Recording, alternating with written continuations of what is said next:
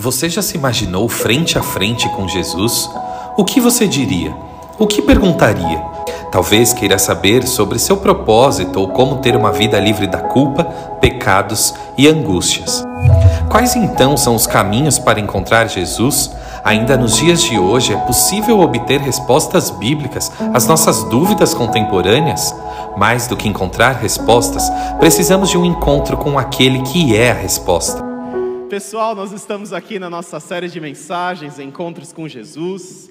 Nós chegamos na nossa penúltima mensagem e um encontro com Jesus bastante interessante, intrigante, com Jesus ressurreto, momentos antes de subir ao céu.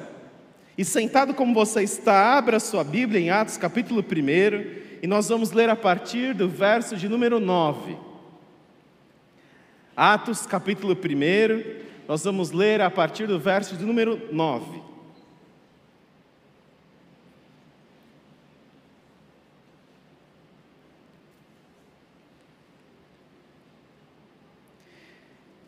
Diz assim: Tendo dito isso, dito o quê? Aquilo que vem antes.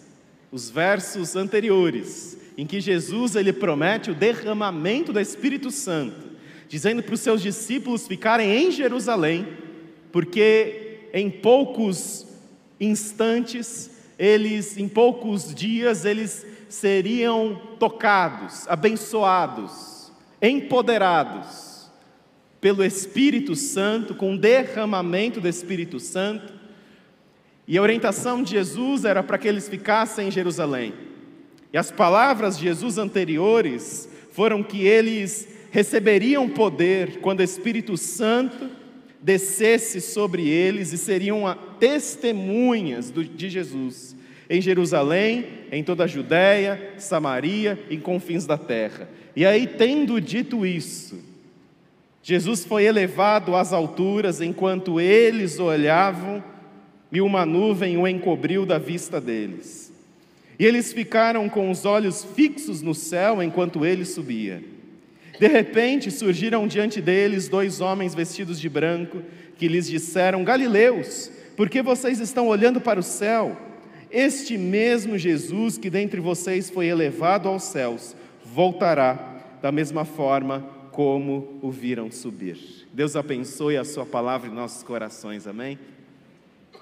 Nós falamos bastante a respeito da encarnação de Jesus nós refletimos bastante a respeito da morte de Jesus, da ressurreição de Jesus e muito pouco a respeito da ascensão de Jesus e da sua segunda vinda.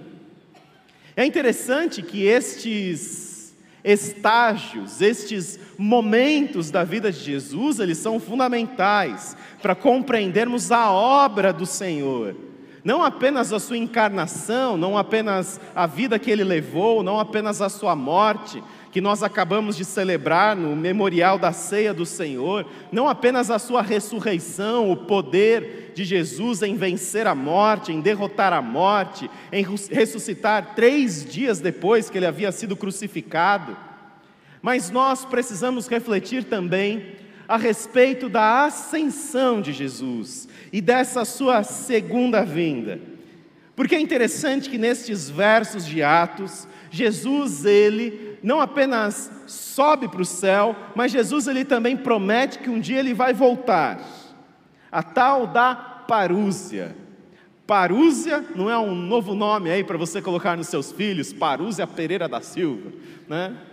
Parúzia é uma palavra grega que significa advento, que significa chegada, que é justamente aquilo que os anjos falam: voltará da mesma forma como viram subir. Ou seja, Jesus, quando sobe, Jesus também promete a sua volta e os anjos reforçam a sua volta. Mas é sobre a ascensão de Jesus que eu gostaria que nós refletíssemos nessa noite. Porque o livro de Atos, ele foi escrito por Lucas. Lucas, ele é o médico amado, como Paulo se refere a ele em Colossenses capítulo 4, no verso 4. dizendo que Lucas é um médico amado. Lucas é um grande companheiro do apóstolo Paulo das suas viagens missionárias e nada melhor que levar um médico junto, né, pessoal? Imagina só, Paulo era muito estratégico, ele levava um médico junto. E Lucas, ele vai escrever o evangelho que leva o seu nome e vai escrever esse livro dos Atos dos Apóstolos. E os Atos dos Apóstolos busca responder uma pergunta: o que aconteceu com um grupo dos discípulos depois que Jesus subiu para o céu? Será que eles cumpriram a missão? Será que eles desanimaram? Será que foi cada um para um canto? Será que aquilo que Jesus começou se encerrou em poucos dias, em poucos meses? Em poucos anos e ninguém mais ouviu falar a respeito disso? O que aconteceu com esse grupo depois que intensamente conviveram com Jesus por aproximadamente três anos e quando Jesus sobe, o que, que acontece com eles? Será que eles desistem? Será que eles se acovardam diante das pressões do império, diante das pressões dos religiosos? O que, que acontece com esse grupo de discípulos? E o livro de Atos dos Apóstolos, ele é escrito para justamente responder o que, aconteceu com esse grupo de discípulos depois que Jesus subiu ao céu. E por isso que a ascensão de Jesus, por isso que a subida de Jesus aos céus é colocada logo no primeiro capítulo de Atos, porque todos os demais capítulos serão justamente para registrar o que aconteceu com esse grupo. E o que nós sabemos é que esse grupo teve contornos fantásticos. O que nós sabemos é que esse grupo, quando foi empoderado pelo Espírito Santo, quando receberam o poder do Espírito Santo, eles foram testemunhas de Jesus em Jerusalém, em Samaria e até os confins da terra em Jerusalém, na Judéia, Samaria e até os confins da terra, e nós estamos aqui em pleno século 21 em São Paulo, Brasil, América do Sul, para provar que deu certo. Que aquilo que eles começaram ali, que as obras que foram realizadas em Atos dos Apóstolos, nós somos testemunhas, que deu certo.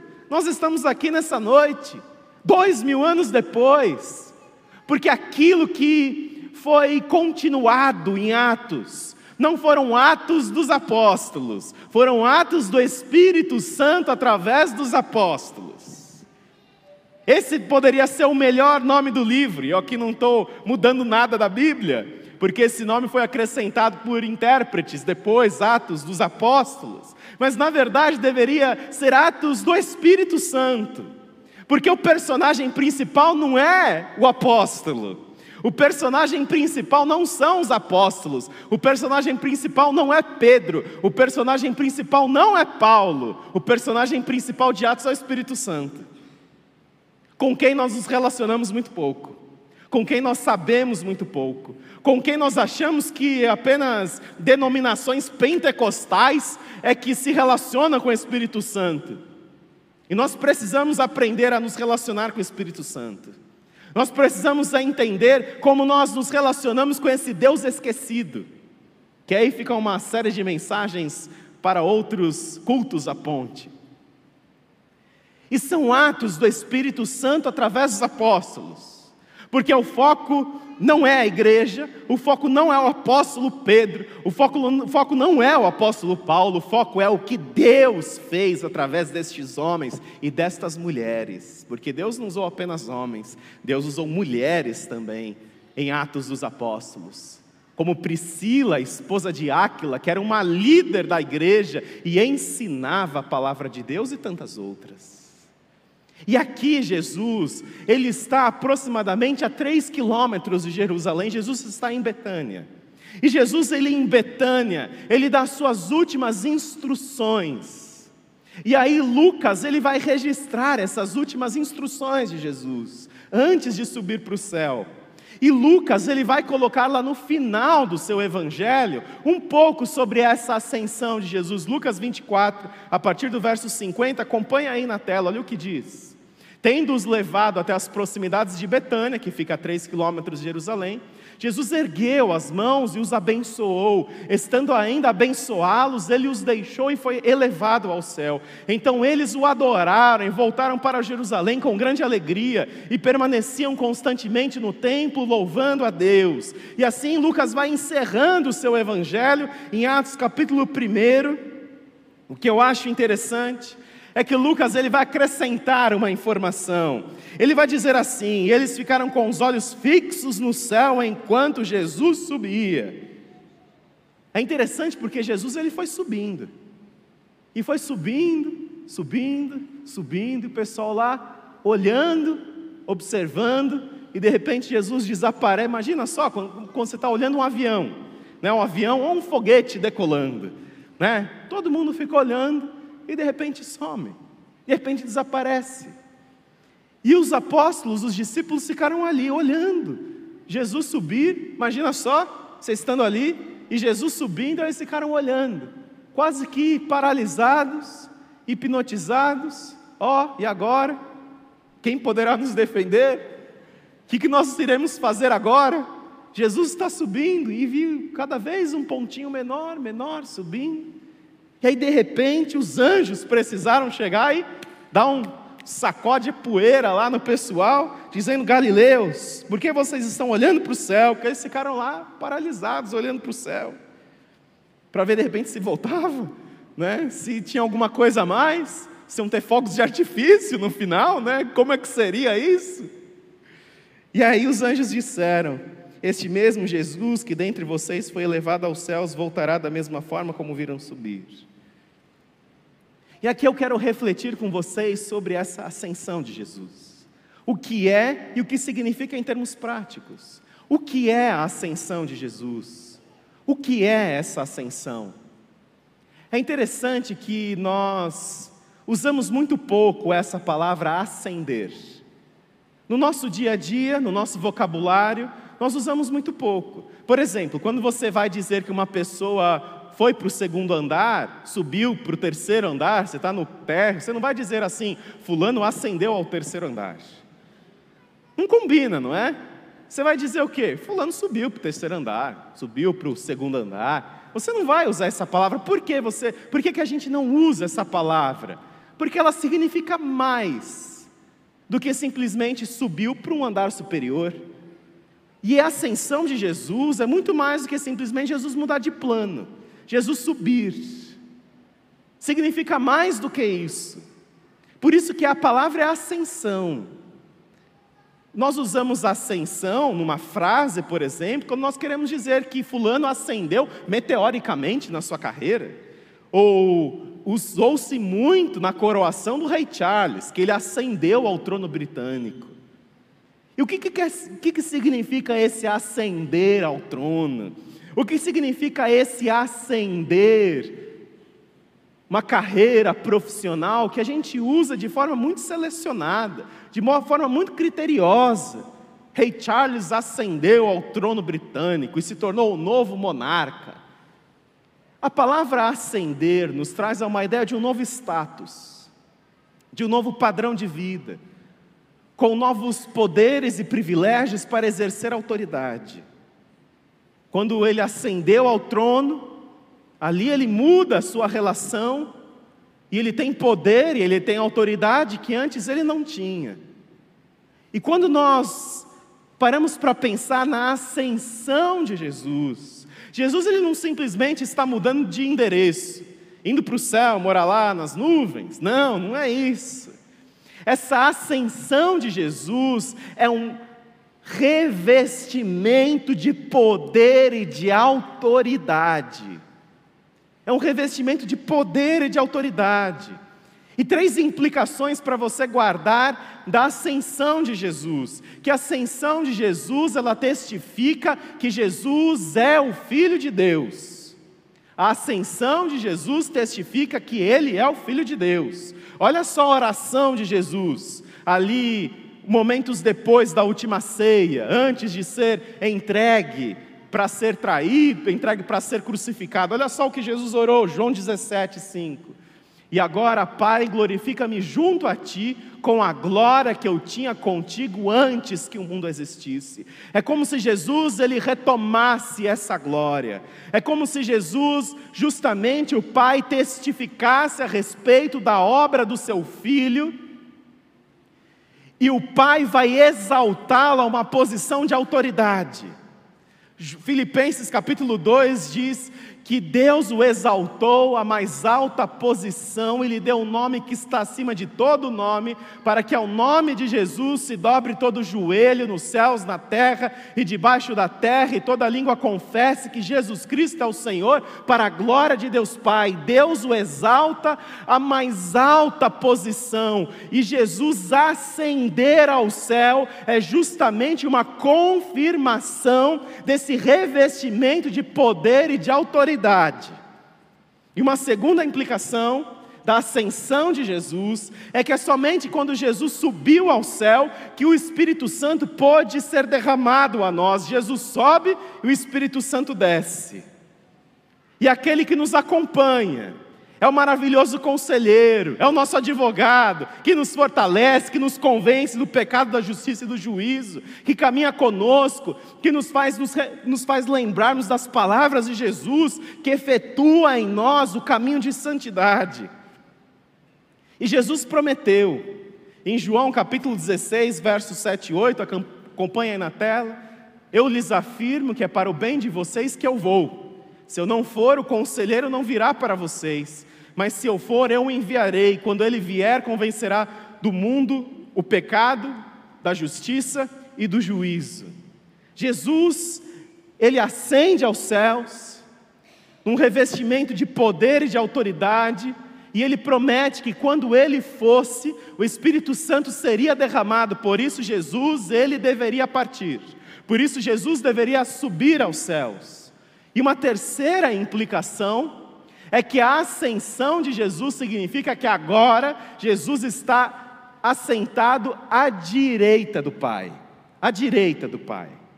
Isso é muito significativo, porque você estar assentado à direita do Pai, à direita na Bíblia, à direita do Pai, é uma posição não apenas de honra, mas é uma posição de autoridade, é uma posição de poder. Olha o que diz 1 Pedro capítulo 3, acompanha aí. Por meio da ressurreição de Jesus Cristo, que subiu aos céus, está à direita de Deus, e ele estão sujeitos, a ele estão sujeitos anjos, autoridades e poderes. Ok, agora você sabe um pouco mais sobre a ascensão. Agora você sabe um pouquinho mais que Jesus, ele, depois da sua ressurreição, ele permaneceu na terra durante, a, durante 40 dias, dando provas indiscutíveis de que ele estava vivo, e ele ascendeu ao céu, numa confirmação de que a sua obra havia sido aceita pelo Pai, e revestido de poder e de autoridade, ele está à direita do Pai, sentado no seu trono. E o que isso significa para você e para mim? Qual a implicação disso para você? Por que, que você precisa conhecer a respeito da ascensão de Jesus? O que, que a ascensão significa em termos práticos? Eu quero ler Romanos capítulo 8 para você. Que diremos, pois, diante destas coisas? Se Deus é por nós, quem será contra nós? Aquele que não poupou o seu próprio filho, mas o entregou por todos nós, como não nos dará juntamente com ele, e de graça todas as coisas? Quem fará alguma acusação contra os escolhidos de Deus? É Deus quem os justifica. Quem os condenará foi Cristo Jesus que morreu e mais, que ressuscitou, está à direita de Deus e também intercede por nós. Sabe o que isso significa? Que esse Jesus poderoso, esse Jesus vitorioso, esse Jesus que está à direita do Pai, ele intercede por você. Ele intercede por mim. O seu nome é lembrado no trono de Deus. O seu nome, as suas necessidades, as suas angústias, as suas frustrações, as suas decepções, a sua miséria, os seus pecados, os seus hábitos escravizantes, eles são lembrados no trono de Deus. Ele intercede por você. E é por isso que nós precisamos, ao nos aproximarmos de Jesus, discernirmos quem Ele é. Porque Jesus, Ele não é um mestre religioso, Jesus não é um filósofo, apesar que Jesus dá banho em todos os filósofos juntos, Jesus dá um banho em todos os psicólogos juntos, em todos os sociólogos juntos, porque não tem ninguém que compreenda mais da natureza humana e da sociedade que se forma pelo homem do que Jesus Cristo. Você precisa ler a Bíblia. Se você quer ser um bom filósofo, se você está nesse caminho, se você quer ser um bom psicólogo, se você quer ser um bom educador, se você quer ser um bom sociólogo, você precisa ler a Bíblia. Porque aqui se encontram as bases do que você verdadeiramente precisa saber sobre liderança, sobre administração, sobre a natureza humana. E é esse Jesus que intercede por você. E isso deve nos trazer paz, fé e esperança. Esperança. Você tem passado por angústias? Jesus ele intercede por você. Eu não sei se você já precisou chegar até alguém, alguém assim bastante inatingível. Às vezes alguém da sua área profissional, às vezes uma pessoa de muito destaque que você gostaria de se aproximar e que só que você não consegue chegar até ela, você não consegue chegar até ele. E aí você pede ajuda do quê? De um intercessor. Alguém, você Falar bem de mim para ele lá, para o chefe, né? Queria ter um almoço com o chefe, né? Para eu conhecer um pouco mais sobre a empresa, possibilidades, né? E você pede para alguém interceder. E esse intercessor vai fazer um meio de campo, vai te aproximar, vai falar bem de você, espero que seja assim, né?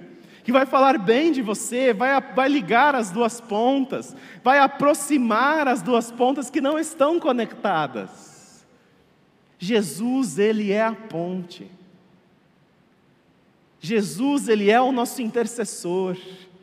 E Jesus, Ele sobe para o céu, Jesus, Ele ascende aos céus, para justamente nos mostrar que todo o poder, Toda a autoridade foi dada a Ele, e Ele simplesmente está conosco. Aquele que tem todo o poder, aquele que tem toda a autoridade. Em Mateus 28 é justamente isso: foi-me dada toda a autoridade nos céus e na terra, portanto, vão e façam discípulos. Eu tenho essa autoridade, fala em meu nome sejam o meu corpo, atuem, façam uma reviravolta no mundo, produzam uma verdadeira boa bagunça que o evangelho ele produz. Agostinho de Pona, um teólogo importante do século IV, ele disse: Tu acendeste diante de nossos olhos e voltamos a sofrer, apenas para encontrá-lo em nossos corações. Para encontrá-lo em nossos corações. E você pode encontrar esse Jesus maravilhoso. Esse Jesus que tem toda a autoridade, você pode ter um encontro com Ele, Ele intercede por você. Foi o que Jesus disse para Pedro. Eu intercedo por você para que você não desfaleça, para que a sua fé não desfaleça. Nós vamos passar por provas, nós vamos passar por dificuldades, mas você pode contar com aquele que intercede por você. Jesus ascendeu aos céus para que você e eu soubéssemos que todo poder e autoridade foram derramados sobre nós, o Espírito Santo, e você tem alguém que intercede por você. Vamos orar, feche seus olhos. E nesse momento é o momento de você contar com essa autoridade do Senhor Jesus na sua vida. Esse é o momento de você clamar por aquele que intercede por você e aquele que traz sentido à sua existência. Não é um mestre, não é um filósofo, é Deus. e Ele intercede por você, o seu nome é lembrado no trono do Pai. Ele intercede. Essa é a função que Jesus ele exerce, de intercessor.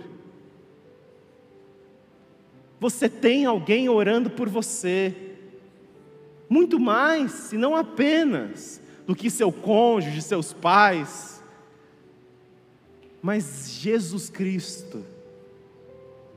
E esse é o momento de você se conectar novamente, esse é o momento de você clamar por mais de Jesus na sua vida. Esse é o momento de você pedir para que esse Jesus maravilhoso, esse Jesus poderoso, esse Jesus que nos concede poder, esse Jesus que nos concede força, intercede por nós.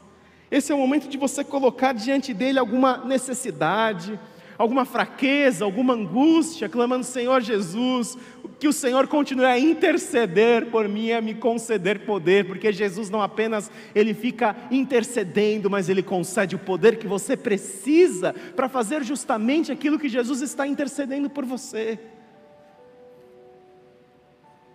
E se você precisa nessa noite ter um reencontro com Jesus, se coloque de pé se essa é a sua oração pedindo para que Jesus, Ele caminhe junto com você e que você receba o poder, a graça. Deus abençoe vocês. Se é mais alguém, pode se colocar em pé. Esse Jesus poderoso, esse Jesus grandioso, esse Jesus que intercede por nós, na presença do Pai, e cujo Espírito Santo intercede por nós com gemidos inexprimíveis. Você não está sozinho. Você tem sim aquilo que você precisa para vencer os seus pecados, para você ter uma vida restaurada, uma vida recuperada. Você tem Jesus Cristo, o poder do Espírito Santo à sua disposição. Deus abençoe vocês. Se é mais alguém, pode se colocar em pé. Se você está conosco também pela internet, você pode fazer algum gesto que simbolize, que concretize isso para você, a sua decisão pelo Senhor. Ó oh, Pai, nós te agradecemos. Te agradecemos pela Sua palavra, nós te agradecemos, ó Deus, por Jesus entre nós e em nós. Nós te agradecemos por, pelo seu poder, pela sua autoridade e pelo Senhor nos conceder isso. Obrigado, Pai, porque toda, toda, todo o poder que nós precisamos para vencer, para nos fortalecermos, está no Senhor e à nossa disposição.